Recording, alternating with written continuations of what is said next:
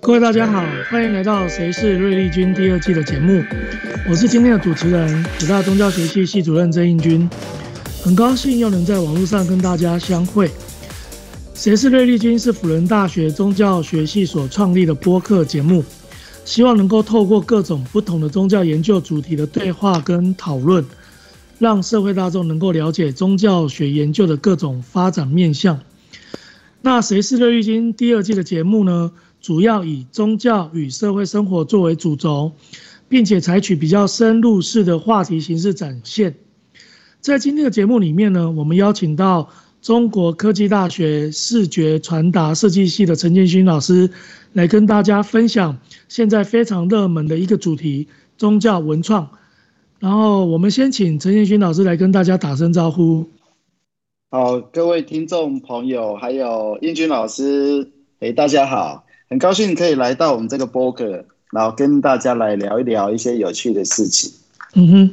欢迎建勋老师哈。那建勋老师不仅是在学术研究方面学有专精，也有很多不少的一些什么产业的经验呢。那所以从这个角度来看的话，应该是横跨两界少数的实力人才。那不过因为我们今天的主题是宗教文创嘛，所以是不是在节目一开始能够请建勋老师跟我们聊一聊，您怎么跟宗教研究产生因缘，然后这个来作为这一集的一个破题的开始。呃，我想我其实应该算比较呃，在硕士阶段，其实可能就在呃做一些呃论文研究的时候，那时候其实我用了蛮多。的一个直性研究的方式了哈，所以当时其实有接触到啊不少有关于呃像文化研究啊或社会学，所以呃特别是因为我当时我在研究有点类似在 arm business，就是艺术跟商业这个过程，在我在研究他们的这些有关于呃为什么艺术会到后来会商品化。那呃，我们所谓的市场上面的商品，为什么到后来会被神圣神圣化，变成是艺术品哦？特别是像呃近几年，我们各可以看到很多在美术馆里面有很多呃，其实你乍看之下，那不就是在市场上的一些一些现成品啊？那为什么会在美术馆的殿堂里面？所以当其实我当时候念呃硕士班的时候，其实对于这个文化领域的研究。呃，特别是当时我也蛮蛮蛮迷恋那个，应该说蛮沉沉溺在这个文化研究的领域。当然，在这个文化研究领域里面，其实宗教的这个呃部分，其实是一个很自然会去呃摄入的部分。那我也大概聊一下，因为我在硕士阶段，其实我念的是艺术管理研究所。那当时我们有修有关于这个西洋艺术史里面，我们特别对于宗教艺术这一块，嗯，我当时候的呃指导老师他在这一块其实是蛮有研究的，所以当时候在宗教的图像跟宗教的神圣性这一块，我们其实探讨蛮多。我想那时候应该是我比较是第一次是在学术的殿堂跟宗教领域哈有碰到面，特特别是宗教艺术。那当然，若干年后，我其实一直在，呃，耕耘的内容跟耕耘的部分都比较是在文创产业这一块。嗯，那也蛮有幸，其实刚好在业界跟应军老师也碰到面，然后能够到我们宗教的学系这边来，呃，授课。那也在这个过程，我其实又重新再去思考。宗教的文创，它跟台湾长民生活这一块，它的一些连结性。那所以在课程里面，我我其实当时我也诶试着把有关于我理解的文创产业跟宗教的领域哈去做一些结合哈。所以我想跟应军老师能够结缘是在后面，但是跟宗教文化的结缘是在在求学阶段更早。对，那现在我们又重新呃碰呃，应该是说也刚好有这样子一个很好的一个播客的一个机会，那在这个新时代里，我们重新来谈这个议题的时候，哎，我觉得也蛮有趣的。时空其实这样走一走也，也也将近十五，也将近有快哇十五年哦，嗯，十五差不多十五十五年了，对，嗯、是是是，嗯，好，那其实很高兴啊，当时我们那个金优学士班创立那个宗教文创方向的时候，那个。建勋老师就过来帮忙，那也给了我们很多启发哈。特别是在那个文创博览会里面，其实建勋老师给了一场演讲。那那一场演讲，我们请系上的老师跟学生都来听，然后大家都收获很多。那这也是为什么今天就特别再一次，然后邀请建勋老师来参与我们这一个播客的一个的分享了，然后让跟我们谈一谈呃呃文化创意啦，或者说宗教文创的部分。那因为这样关系，是不是可以请建勋老师先稍微介绍一下全球文创产业的一个发展趋势？就您目前的观察，您的了解，这一块现在是一个什么样的状况？是。呃，我想我们在从事这个文创产业的研究或者是实务工作的，其实对文创产业一点都不不陌生，甚至我们可能都觉得哇，这是一个好像已经有点老掉牙了。因为毕竟在以台湾来说，其实这文创产业二零零二年开始研究。二零零三年其实就开始进行产业的这一个推广哦，所以你看二零零三年到现在，今年二零二一，二一，所以其实这也将近快二十年的时间哦。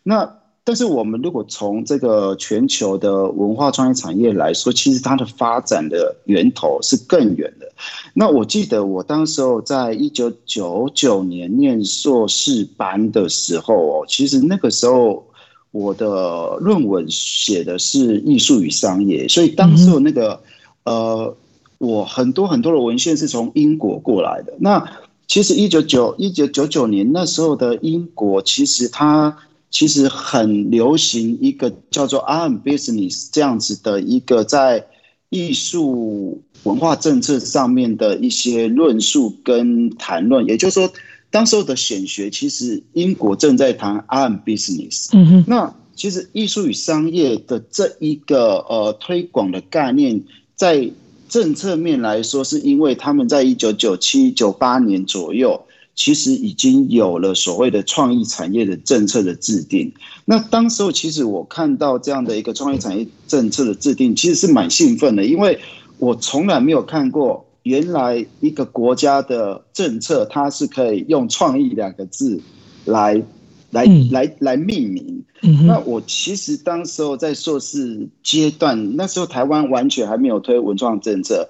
台湾事实上是二零零二年开始有一年的一个研究，那往前推两三年，其实当时候的台湾其实也是受英国蛮多的影响，是因为。有非常多从英国回来的学者跟一些呃研究生呢，其实他们大量把啊 Art and Business 这样的一个概念带回来台湾的这一些艺文界。那台湾的艺文界当时候就是以国艺会为主的一个算是政策研究的组织来说，他们对 Art and Business 其实研究的还蛮深的。那也甚至当时候有邀请蛮多地方的。这些文化局的这些相关的政策单位来针对艺术与商业这一块去进行一些研究跟一些计划的推广。那这样子的一个研究的推广，事实上是当时我在我念书这个一九九九年到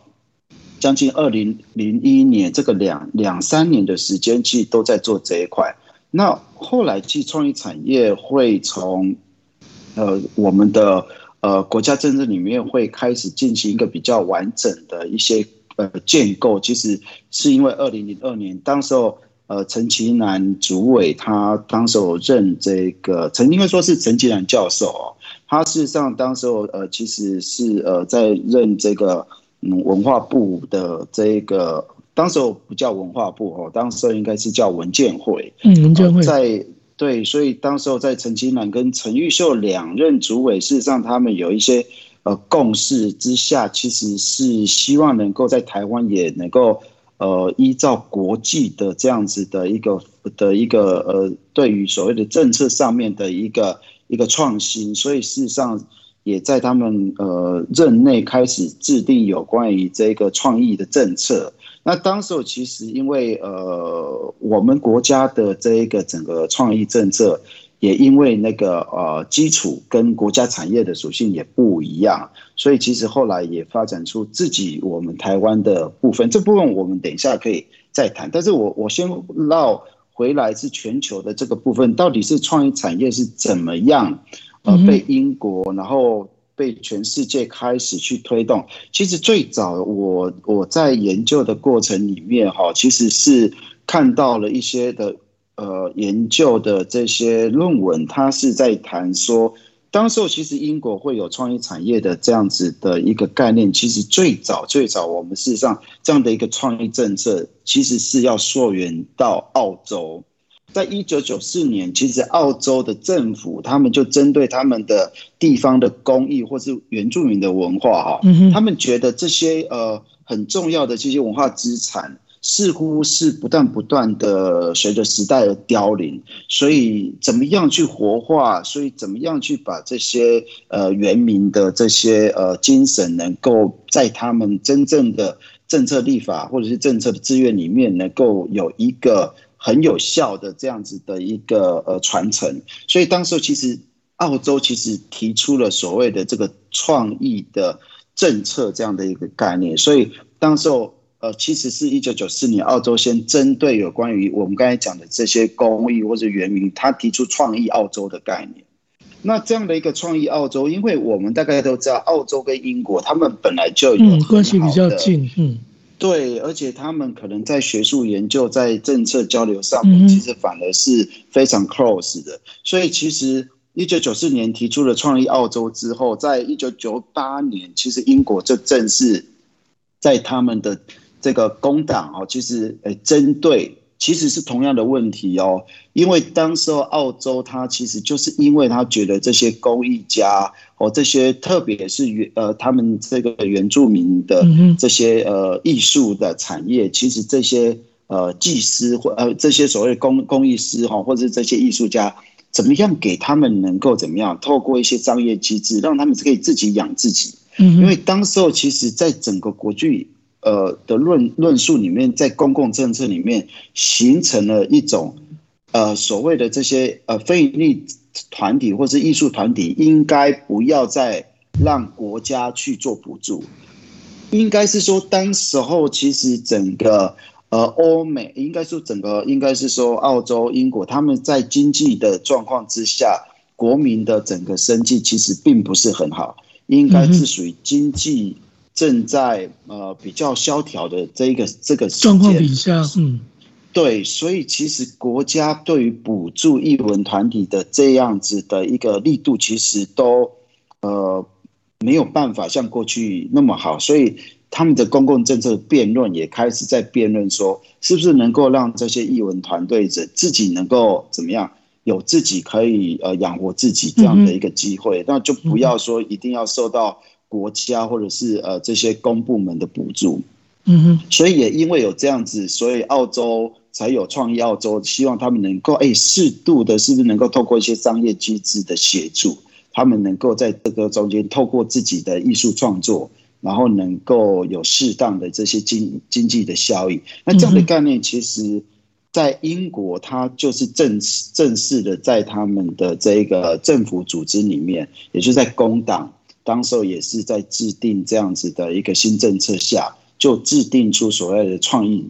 产业的这样子的一个政策，然后在当时候也规范了十三个类型的产业。那这中间我们等一下也可以再聊。这十三个类型里面，其实就会涉及到我们后面的研究，有关于文化产业跟创意产业的这些所谓的混沌模糊的。的地方，哦，所以这其实蛮好玩的，因为，呃，对我们在做研究，有时候其实有点苦中作乐哈，但是我们就是可能要去看到这中间到底有什么跟我们在，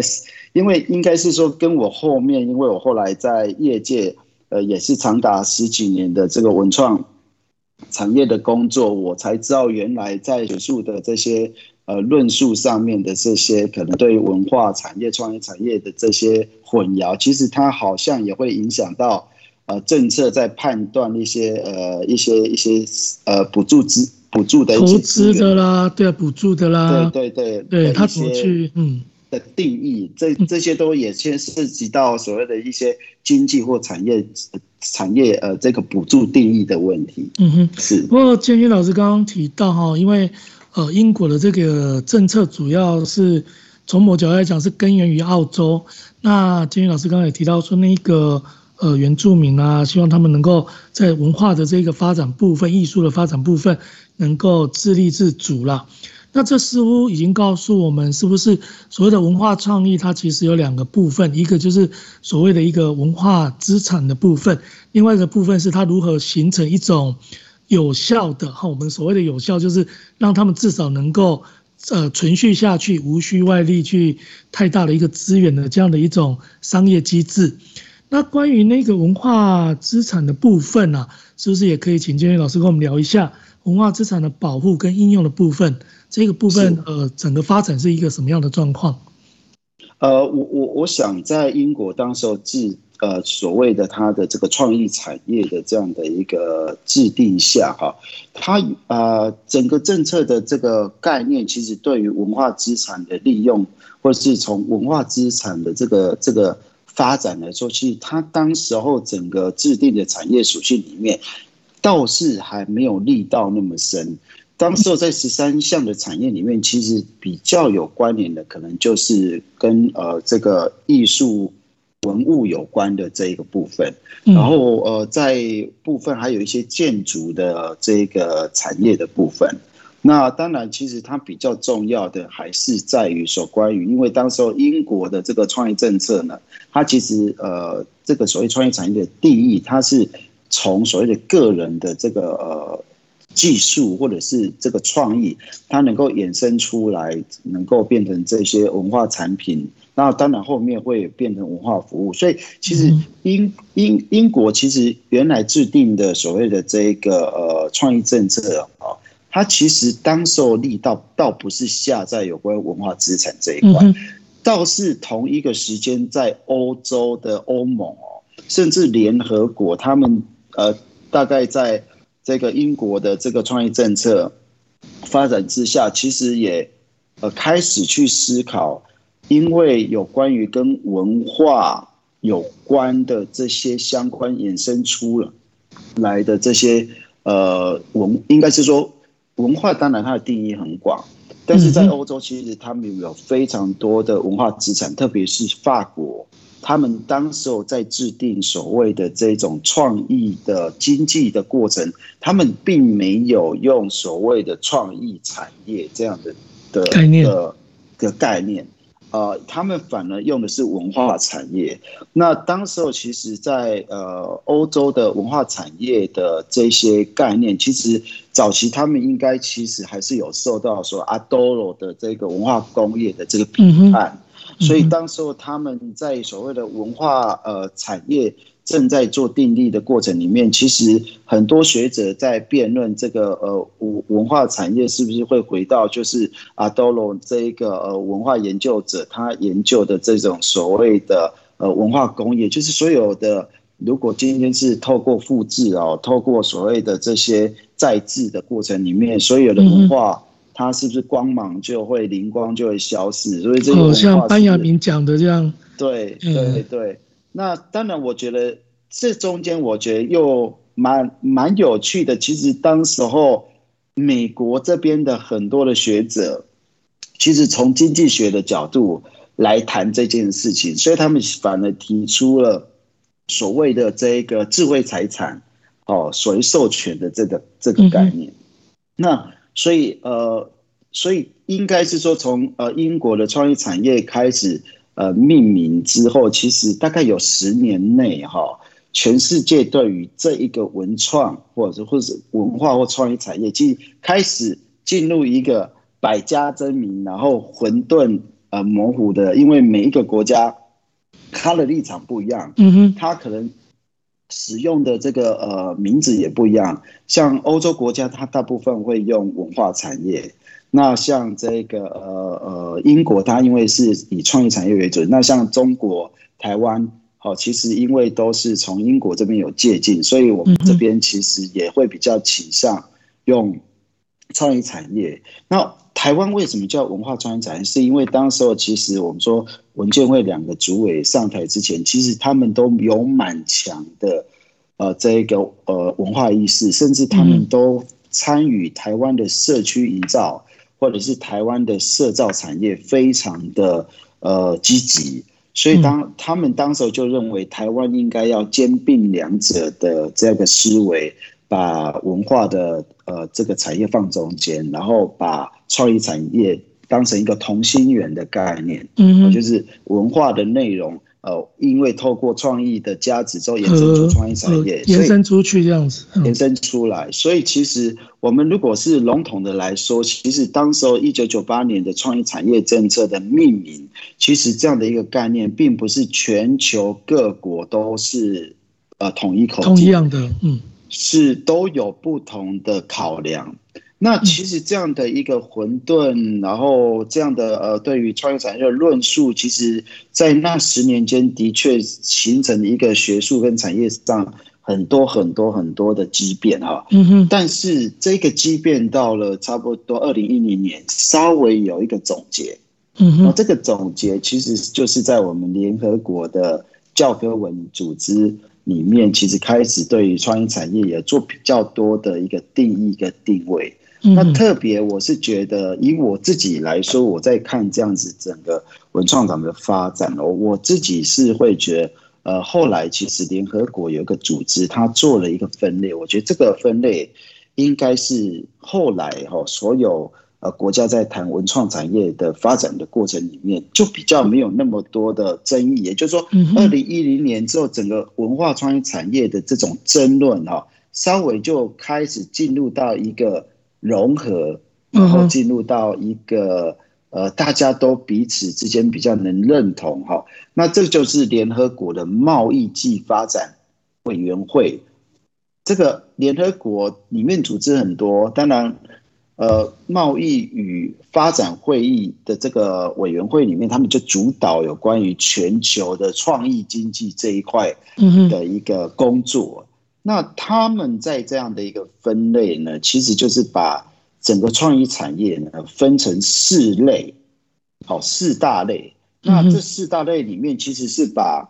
呃我们讲的，不管是英国刚开始的十三项产业，或者是我们台湾有所谓的十五加一的产业，大概十三到十十十十五，甚至呃呃，二零零九年美国的这个。呃，创意经济的学者还曾经提提到将近快二十类的分类。嗯，那等一下我们也可以聊一下，哎，这个呃新的世代，嗯呃，这个创意产业又又发展到哪边去？哈，那我们回到这一个争论到二零一零年的这个联合国的贸易暨发展委员会里面，就针对创意产业就把它分成所谓的历史传承与遗址，这是一大类。第二类就是艺术的这一类，第三类呢就是媒体，好，那第四类就是所谓的一些功能性或者是一些科技性的一些所谓资源性的创作产业。嗯所以其实他把整个这个创意产业分了四大类，那这四大类里面呢，它其实每一类又有一些重点，我稍微简单的哈，简单的跟各位。呃，听众也说明一下，像在历史传承跟呃所谓的呃遗址，其实这一块就是我们所谓的文化资产，所以它在这一类里面，它包含像这种工艺呀，哈，或者是呃一些文化节庆呐，哈，或者是有关于一些呃呃纪念馆呐，哈，古迹聚落啦，哈。他们呃博物馆啊，呃那个他都把它放在比较偏这一块，好，就是比较偏，它是一个呃呃，应该是说文化资产哈，历史传历历史的这个遗址，好，或者是呃有关于这个历史文化可以传承的这些场所或者是活动，所以其实他这边已经又导入一个很强的一个概念，就是文化产品跟文化活动其实。在这一个论述跟这一个分类里面，其实他都把它纳进来了，嗯，放在一起。所以，对，所以其实后来有关于这些所谓创呃，你可以看台湾后来有很多宗教文观光，或者是。一一些所谓的节庆活动，其实它也把它纳到文创产里面，所以这个其实在这个二零一零年分类里面，其实我我相信这样子的一个纳入，其实呃应该是说解决了蛮多当时候大家的疑惑。那在艺术这个部分哦，它其实就是分成两大类：视觉艺术跟表演艺术。嗯，所以在视觉艺术里面，我们最典型的谈绘画、雕塑啦，或者是这个古物啦。啊，摄影哈，这些都是在视觉艺术。那表演艺术里面就包含所谓的戏剧啦、呃舞蹈啦哈，或者歌剧啦哈，或者是流行音乐啊这些啊流行啊流流流行的这些呃比较偏这创作哈，这些都算是在里面。那它在这个呃分类里面的前面这两类，我们听起来都是一个比较从一个我们有一个文化的传承哈。嗯哼。每一个国家、每个地方，它可能都有从以前古老到现代的整个这些民民俗信仰或习俗哈，或者是这些文化建物，这些东西跟历史有关的。好，还有包含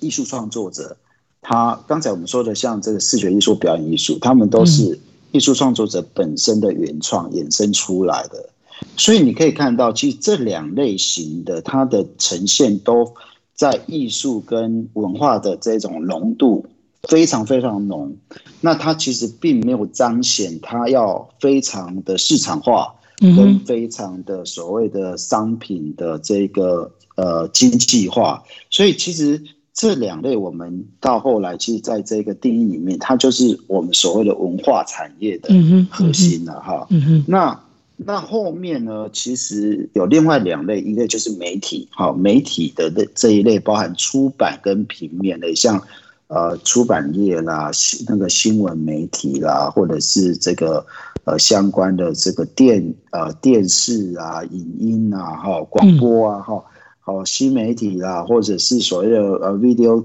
game 然后游戏啦，这些东西其实都算是在。这个 media 的这一个类，那这一个类别里面，其实它很重视的，当然就是著作权，然后很重视就是授权的部分。嗯，所以它这个部分其实就是很典型的，它必须透过呃大量的所谓的生产复制，把所有的这些 content 能够透过授权，能够透过著作的。这个这个部分能够呃，就是说推广出去。那在这中间有功能性的产业，就是包含像设计，因为它是整合好所有文化的内容到应用到呃商品化哈，甚至到。呃，媒体推广好行销这一块的一个整合性的，所以设计或者是创意服务类，嗯，什么叫创意服务？就比如说中间会出现一些顾问业啦，哈，嗯，会出现一些所谓的数位创新的服务的这些代理商，哈，那包含广告商，嗯，这些都算是在这个创意服务，也就是在它的分类里面是叫做功能性的创创创意产。创意的或者是功能性的创作的事的事业，所以其实整个这样的一个过程到二零一零年哦，其实就已经把所有的这个文化创意产业大概有做了一个比较好的一个分类跟总整理。嗯哼，哦，那那这是到二零一零年了，二零零二零一零年之后，其实又有新的发展。了解，对，所以蛮蛮好玩的哈，这样听起来。所以这样讲起来的话，换句话讲，呃，建新老师在节目一开始提到说，文化创意产业它其实含有一种含混性，可这种含混性的概念，从早期的发展一直到二零一零年联合国这样的一个呃一个会议的一个相委员会相关的东西出来之后，似乎就比较清楚去分别什么叫文化产业，什么叫创意产业。那既然分别了，它可能就有一个。迈向另外一个阶段的一个发展的部分，应该是这样子，可以这样子去谈了哈。是是是，OK。那如果这样的话，其实我们就很期待说，后面呢那个文化创意产业部分会是一个什么样的一个发展。那不过今天因为那个节目长度的关系，我们就卖个关子，把这个部分呢继续到下一集再继续去讨论。那今天呢，还是先谢谢。建钧老师愿意到我们《谁是类绿君》这个节目来哦接受访问。那我们也很期待下一集要谈到的所谓的一个文化创意产业在二零一一年之后的一个发展，甚至到宗教文创产业的发展的这个部分。